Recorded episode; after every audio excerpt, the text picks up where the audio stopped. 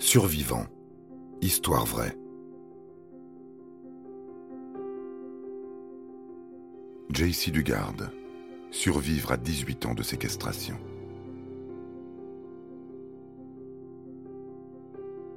Malheureusement, les victimes de séquestration qui échappent à un tel enfer sont rares. Surtout lorsque celui-ci s'étend sur plus de 18 ans.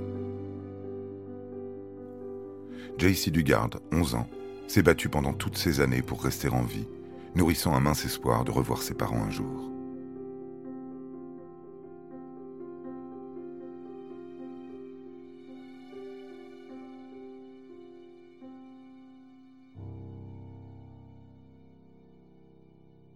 Nous sommes le 10 juin 1991. JC Dugard s'apprête à rejoindre l'arrêt de bus qui l'emmène à l'école. Elle est partie seule de la maison, puisque sa mère, travaillant dans une imprimerie, s'est rendue au travail bien plus tôt qu'elle. En chemin, une voiture arrive à sa hauteur.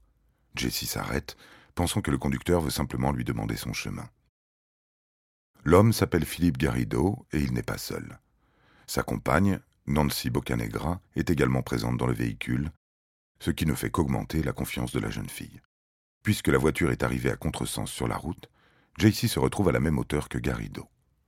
Ce dernier n'a qu'à baisser la vitre pour assommer JC à l'aide de son taser.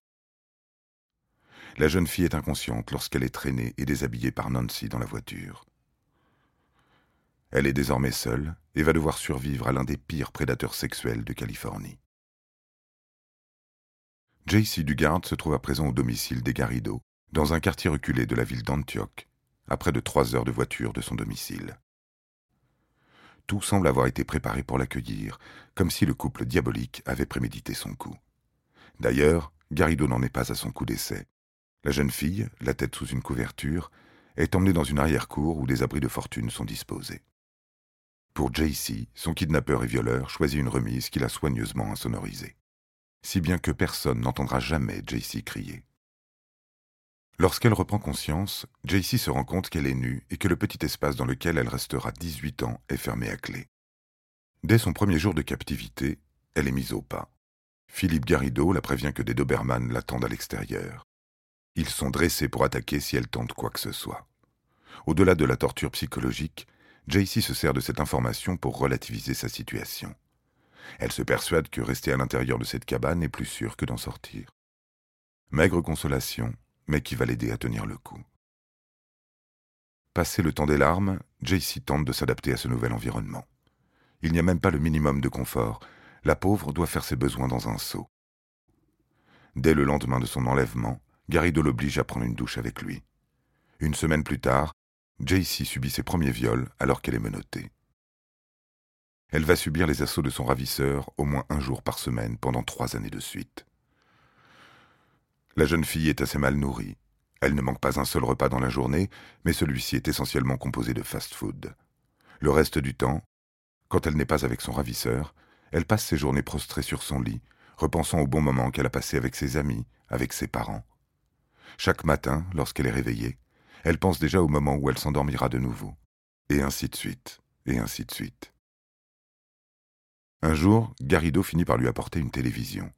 Il s'était arrangé pour que la jeune fille n'ait pas accès aux chaînes d'information. Il a essayé plusieurs fois de la persuader que personne n'était à sa recherche, qu'elle ne manquait à personne. À un moment donné, JC a fini par s'inquiéter pour le chagrin de ses parents. Un mois et demi plus tard, ses conditions de captivité se sont, si l'on peut dire, légèrement améliorées. Elle est transférée dans une pièce plus vaste, avec un plus grand lit. Garrido a conscience que la fillette va continuer à grandir, et plus elle grandit, plus les viols seront accompagnés des faveurs sexuelles les plus ignobles. Elle passe parfois des journées entières à devoir répondre aux demandes de Garrido.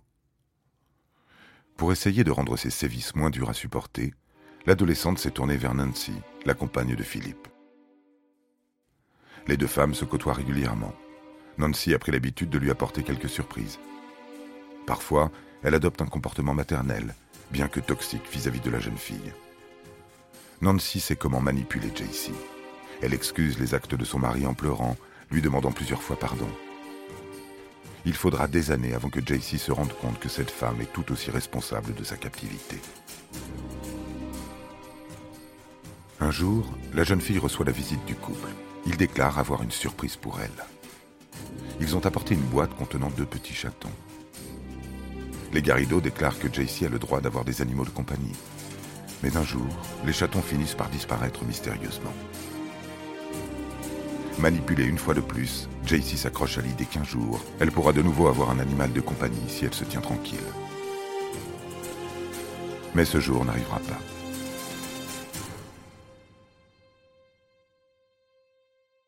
Trois ans après le début de sa captivité, l'adolescente apprend qu'elle est enceinte. Le 18 août 1994, JC accouche d'une première fille que Garrido appellera Angel. Il admet en être le père, tout comme il acceptera sa paternité une seconde fois, le 13 novembre 1997, lors de la naissance de Starlet. C'est seulement à partir de ce jour-là que JC Dugard a pu avoir un peu de répit. Durant 11 ans et jusqu'à ses 29 ans, JC tient son rôle de mère, éduquant ses enfants à travers des programmes de télévision. La jeune mère affronte sa captivité à l'aide de ses filles. Elle est autorisée à s'occuper d'un petit jardin qu'elle cultive avec elle. Jusqu'à leur libération en 2007, les deux fillettes n'ont jamais appris qu'elles étaient le fruit de viol. Nancy leur a appris à considérer JC comme leur grande sœur. Au cours des années 2000, Garrido se permet de sortir de temps en temps avec elle, essaye d'avoir une attitude de bon père. En 2007, dans le cadre d'une liberté conditionnelle pour un viol et kidnapping sur une mineure commis en 1971, un agent de contrôle repère l'adolescente et les fillettes et demande une perquisition. JC Dugard et ses filles sont saines et sauves, et surtout en bonne santé. L'espoir que nourrissait JC de revoir sa famille et l'amour qu'elle apportait à ses filles ont été déterminants pour sa bonne santé mentale. Aujourd'hui, elle se reconstruit comme elle peut. Elle dira dans une interview être heureuse avec ses enfants et raconte son enfer dans un livre intitulé Une vie volée.